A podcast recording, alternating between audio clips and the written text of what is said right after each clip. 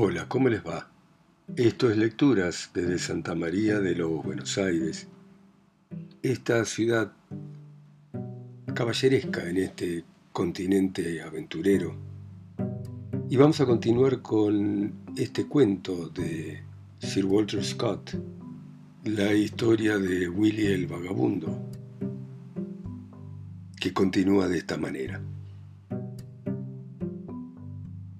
Le deseo felicidad, señor del gran asiento, el pan blanco y el ancho señorío. Su padre era un buen hombre para sus amigos y sus sirvientes.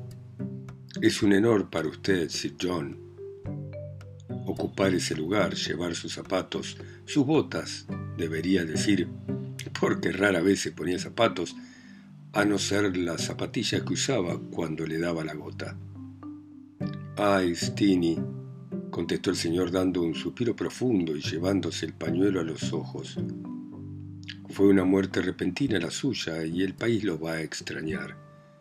No tuvo tiempo de ordenar sus asuntos, pero seguramente estaba preparado para Dios, que eso es lo que importa. Y nos dejó una madeja enredada que hay que desenredar. bueno, Stini, vayamos al punto. Tengo mucho que hacer y poco tiempo. Y con esto abrió el libro fatal. He oído hablar de algo a lo que llaman el libro del juicio final, y estoy seguro de que era un libro de los vasallos de Eudores. Stephen, dijo Sir John con el mismo tono de voz suave y tranquilo y dulce. Stephen Stevenson o Stinson. Aparece aquí con un año de atraso en el pago de los alquileres vencía el trimestre pasado. Por favor, Excelencia. Por favor, Sir John. Yo se lo pagué a vuestro padre. Entonces tendrás un recibo, Stephen. ¿Me lo podés mostrar? Stephen. No tuve tiempo, Excelencia, porque no había hecho más que darle el dinero y justo cuando Su Excelencia Sir Robert, que en paz descanse, lo tomó para contarlo y darme el recibo, Tuvo esos dolores que lo llevaron a la muerte. Mala suerte, dijo Sir John después de una pausa. Bueno, tal vez lo pagaste delante de alguien. Solo quiero una prueba, Stephen. No pretendo aprovecharme de un buen hombre. La verdad, señor, no había nadie en la habitación excepto Dougal McCollum, el mayordomo. Pero como usted sabe, siguió el mismo destino que su antiguo amo. Mala suerte de nuevo, dijo Sir John, sin alterar la voz ni una nota. El hombre al que le pagaste está muerto, y el hombre que presenció dicho pago también está muerto. Y el dinero, que debería haber aparecido, no cuenta en el inventario. ¿Por qué tengo que creerlo? Es verdad, Excelencia, pero acá tengo anotadas cada una de las monedas porque, Dios me asista, Tuve que pedirlas prestadas a 20, 25 bolsillos distintos y estoy seguro de que todos van a estar dispuestos a jurar que tomé prestado el dinero. No dudo de que tomaste prestado el dinero, Stini. Lo que dudo es de la entrega de ese dinero a mi padre, porque lo que necesito es alguna prueba. Podría ser que el dinero esté en algún sitio de la casa, Sir John, y dado que vuestra excelencia nunca lo recibió y su excelencia, que en paz descanse, no se lo pudo llevar, es posible que alguien de la familia lo haya visto. Vamos a preguntarle a los criados, Stephen. Me parece razonable. Pero criadas y criados, caballerizos y pajes, todos negaron firmemente haber visto nunca una bolsa de dinero como la que describía mi abuelo. Para peor, Stini no le había dicho a ningún ser vivo que se proponía pagar el alquiler. Una doncella había visto que llevaba algo bajo el brazo, pero creyó que era la gaita. Sir John Redgauntlet le ordenó a los sirvientes salir de la habitación y después le dijo a mi abuelo. Ahora, Stini, veo que has tenido un trato justo.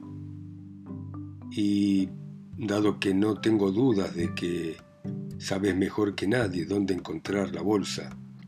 Te pido de buenas maneras y por tu propio bien que terminemos de una vez con este asunto feo. O pagas o te vas de mis tierras. Que el Señor me perdone, dijo Stini, ya agotado todos sus recursos. Yo soy un hombre honrado. Yo también, Stephen, dijo Sir John. Y también lo son todos los de esta casa, espero. Pero si hay algún pícaro entre nosotros, debe ser el que cuenta una historia que no puede probar. Hizo una pausa y agregó serio. Si entiendo tu jugada, intentás aprovecharte de algunas habladurías maliciosas sobre mi familia y de manera especial sobre la muerte repentina de mi padre, para estafarme el dinero y tal vez desacreditarme, insinuando que ya cobré el alquiler que reclamo. ¿Dónde supones que puede estar el dinero?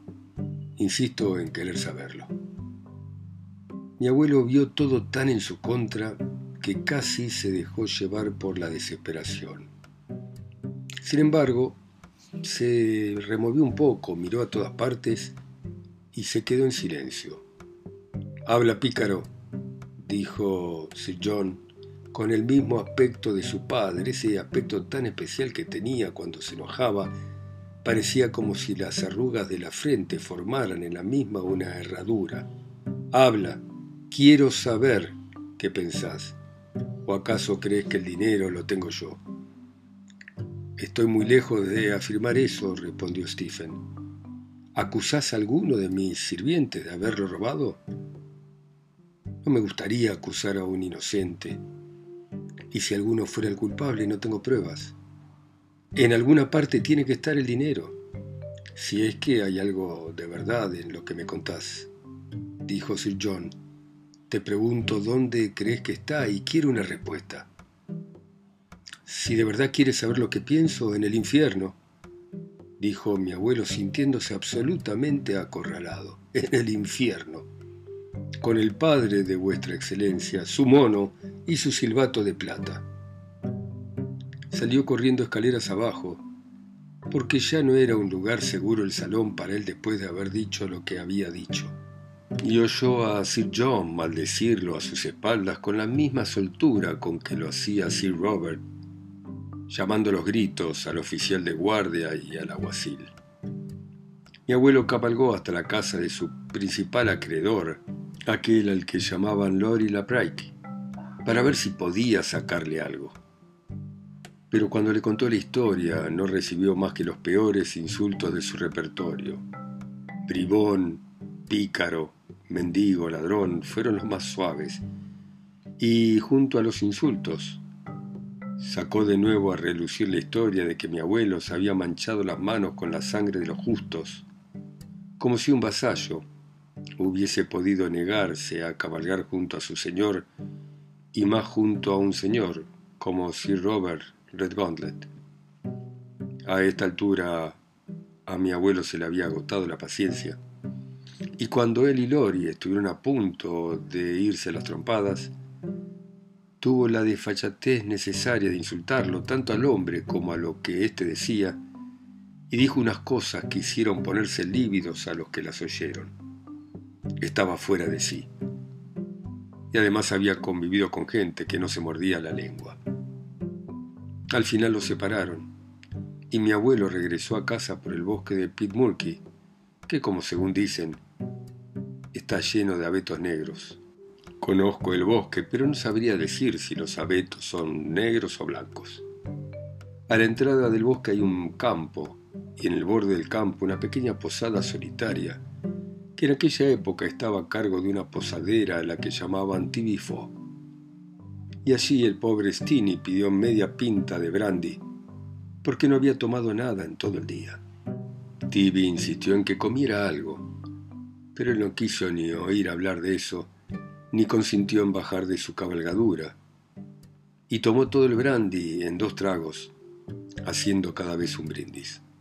El primero a la memoria de Sir Robert Redgauntlet, para que no descansara en su tumba hasta que hubiese hecho justicia a su pobre vasallo.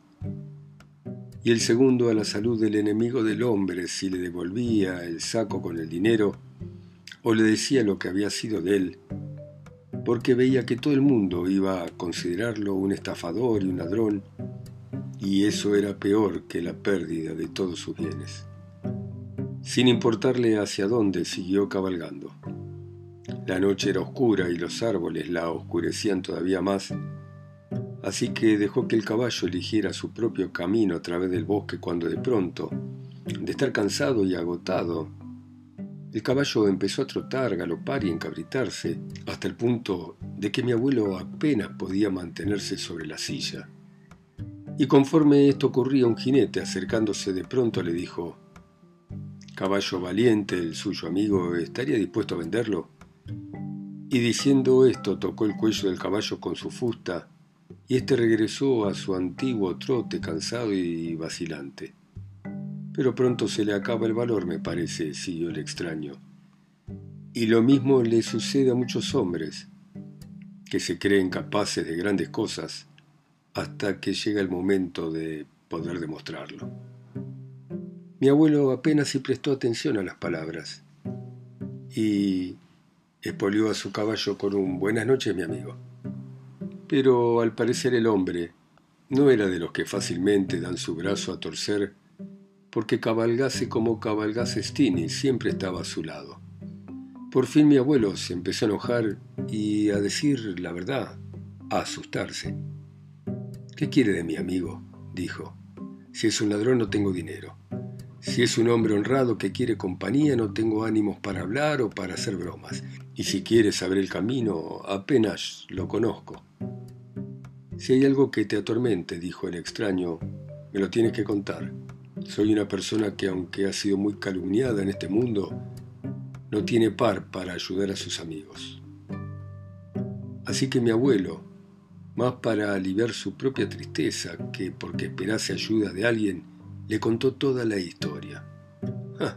estás en un buen lío, dijo el extraño, pero creo que te puedo ayudar. Si me podés prestar dinero y no esperás que te lo devuelva en mucho tiempo, no sé de otra ayuda en la tierra, dijo mi abuelo. Puede que la ayuda esté debajo de ella, dijo el extraño. Vamos, voy a ser sincero contigo. Te voy a prestar el dinero a cambio de un contrato, pero puede que sientas escrúpulos al ver los términos del mismo. Aún así te puedo decir que tus juramentos y los lamentos de tu familia han perturbado el descanso de tu viejo señor en su tumba, y que si te atreves a arriesgarte a ir a verlo te va a dar el recibo.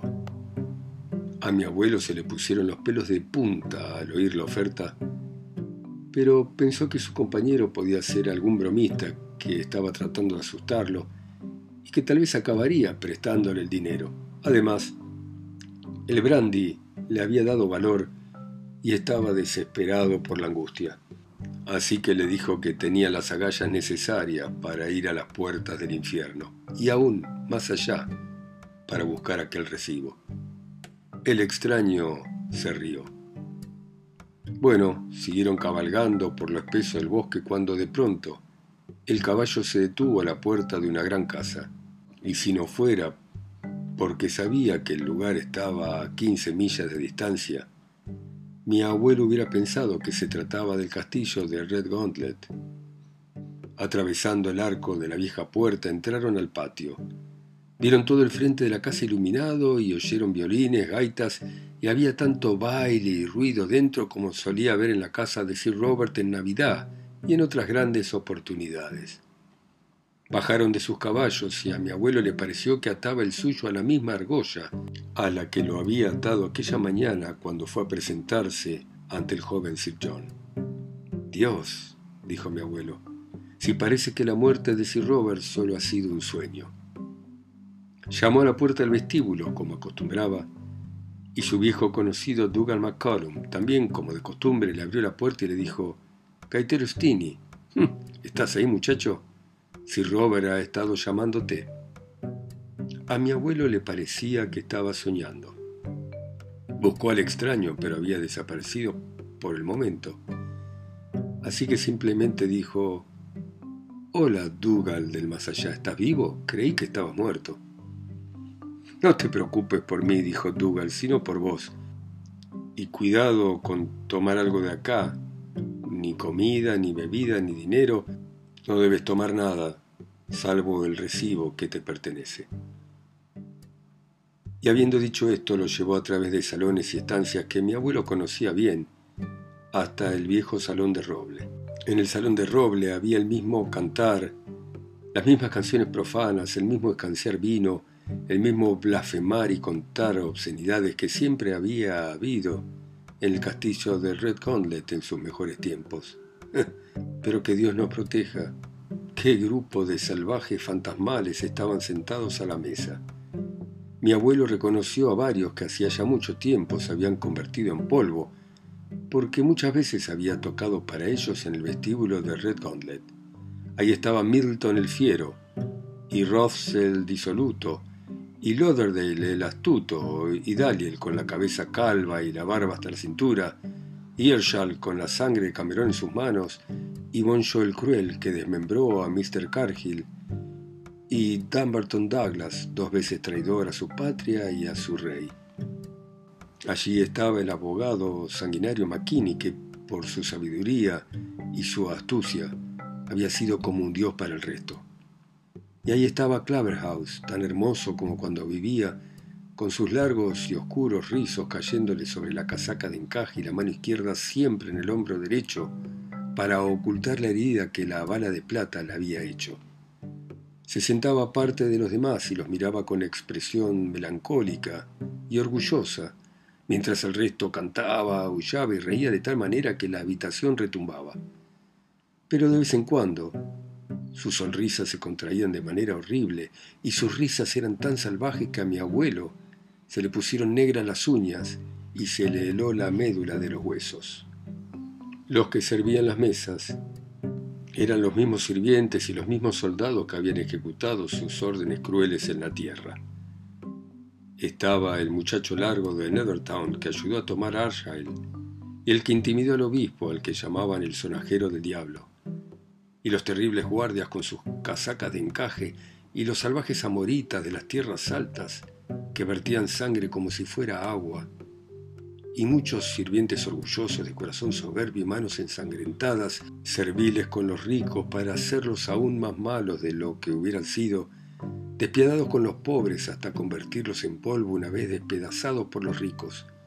Y muchos, muchos más iban y venían, tan ocupados como en vida. En medio de aquel terrible escándalo, Sir Robert Redgauntlet llamó con voz de trueno al gaitero Stini para que se acercara a la mesa principal donde él estaba sentado, con las piernas extendidas y envueltas en una manta, la pistola junto a él y el sable apoyado en la silla, justo como mi abuelo lo había visto por última vez en la tierra, incluso el almohadón del mono estaba allí, pero no el mono, no le había llegado la hora, probablemente porque al acercarse oyó decir a uno de ellos, ¿No ha venido aún el mayor? Y el otro contestó, estará aquí antes de la mañana. Y cuando mi abuelo se adelantó, si Roberto, su fantasma o el diablo, dijo, bueno, gaitero, ¿ya arreglaste lo del alquiler anual con mi hijo? Con gran esfuerzo, mi abuelo tuvo el aliento suficiente para decir que Sir John no se conformaría sin el recibo de su excelencia. Lo vas a tener a cambio de alguna melodía, Stini, dijo la apariencia de Sir Robert. Toca para nosotros Bill Horded Lucky. Aquella era una melodía que mi abuelo había aprendido de un brujo, quien a su vez la había oído tocar cuando estaban adorando a Satanás en sus aquelarres, y mi abuelo la había tocado algunas veces en las cenas ruidosas del castillo de Red Gauntlet, pero siempre a disgusto, y ahora con solo mencionarla sintió frío, y para excusarse dijo que no tenía la gaita con él. Macallum, tú, hijo del diablo, dijo el terrible Sir Robert, Tráele a Stini la gaita que tengo para él.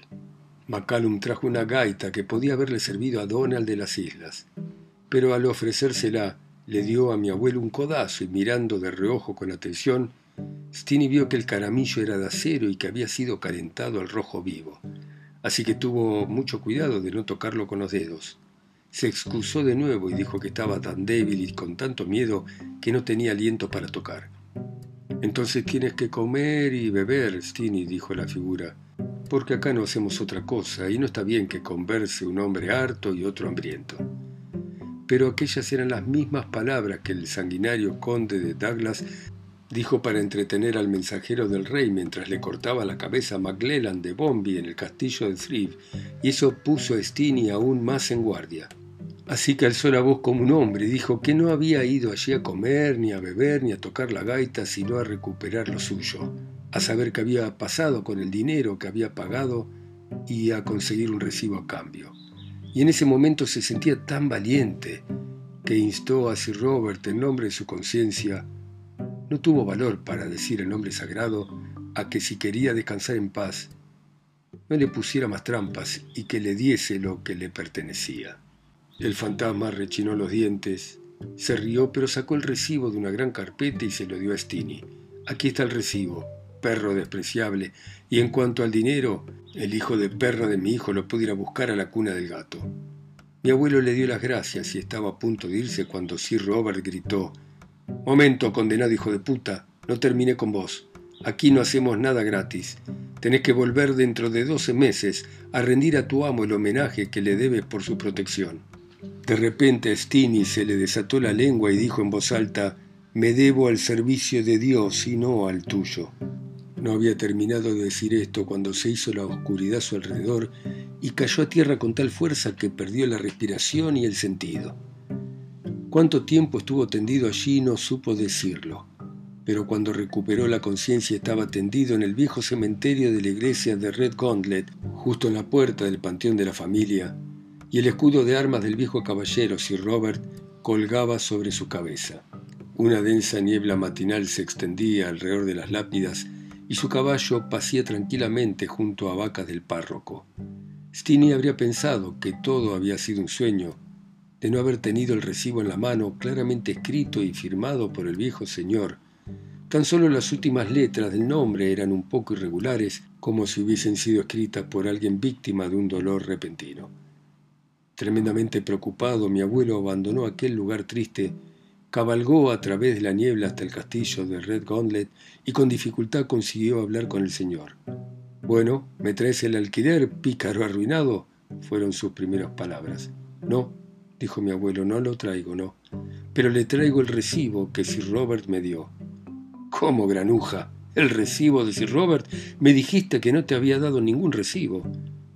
¿Quiere vuestra excelencia ver si estas líneas son correctas? Sir John examinó cada línea y cada letra con atención y por último, la fecha que mi abuelo no había notado. En el lugar que me corresponde, leyó, a 25 de noviembre. ¿Eh? Eso fue ayer, salvaje. Debes de haber ido al infierno por esto. Lo obtuve del Padre de vuestra Excelencia. Si está en el infierno o en el cielo, no lo sé. Te voy a denunciar por brujo al consejo privado, dijo Sir John. Te voy a enviar junto a tu amo, el diablo, con ayuda de un barril de alquitrán y una antorcha.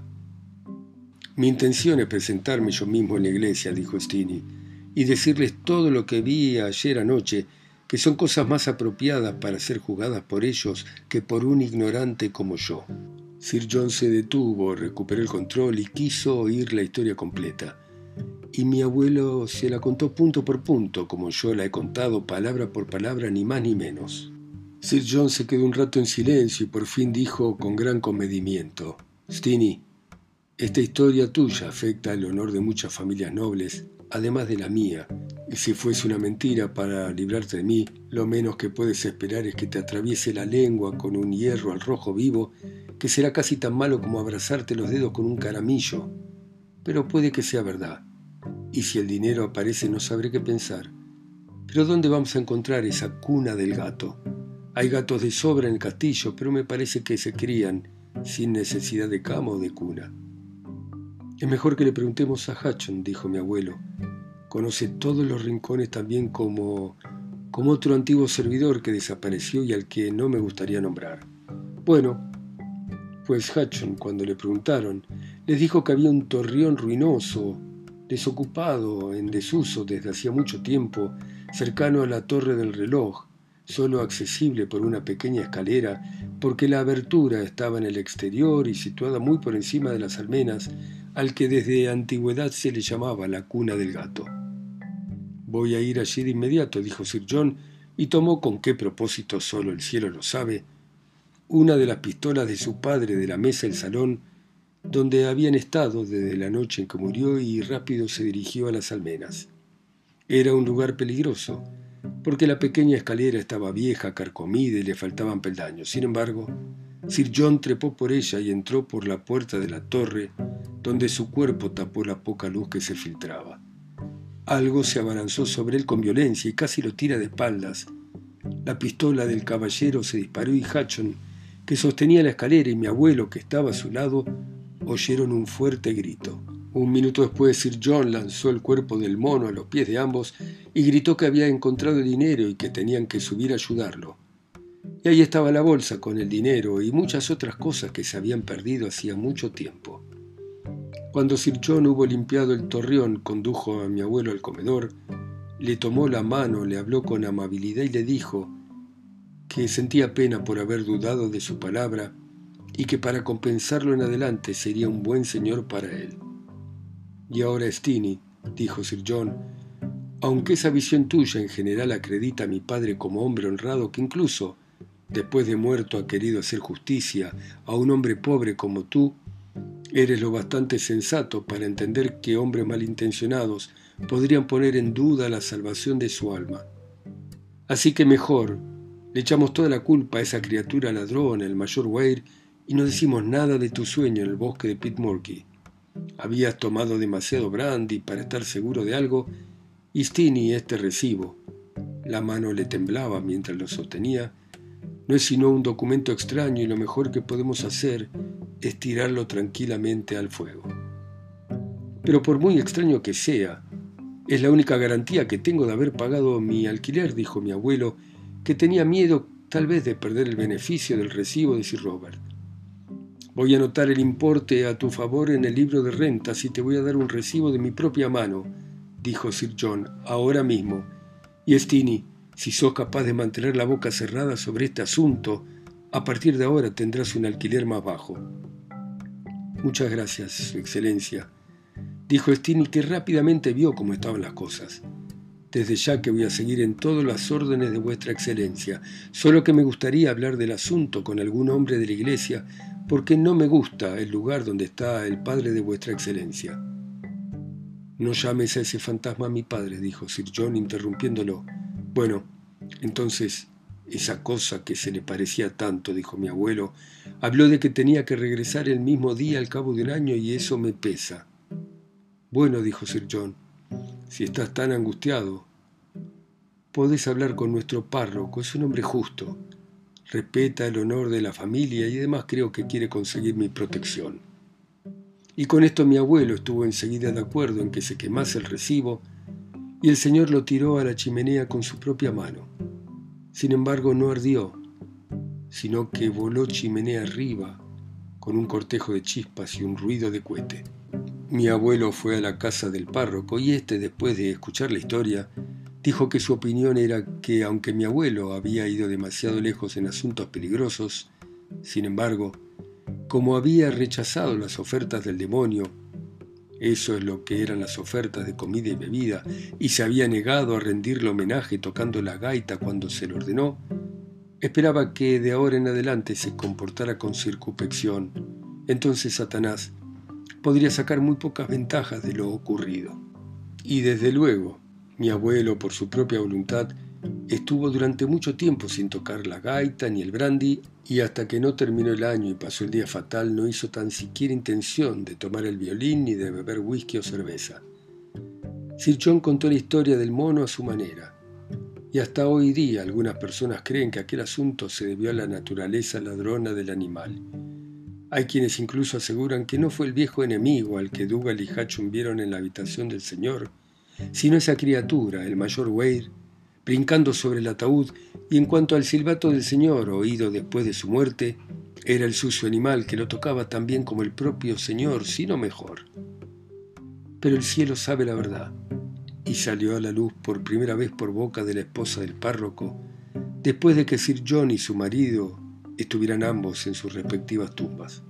Entonces mi abuelo, a quien le fallaban las piernas, pero no el juicio ni la memoria, al menos no tanto como para que se le notara, se vio obligado a contar la verdadera historia a sus amigos para defender su buen nombre. De otra manera, lo podían haber acusado de brujo. Bueno, muy bien.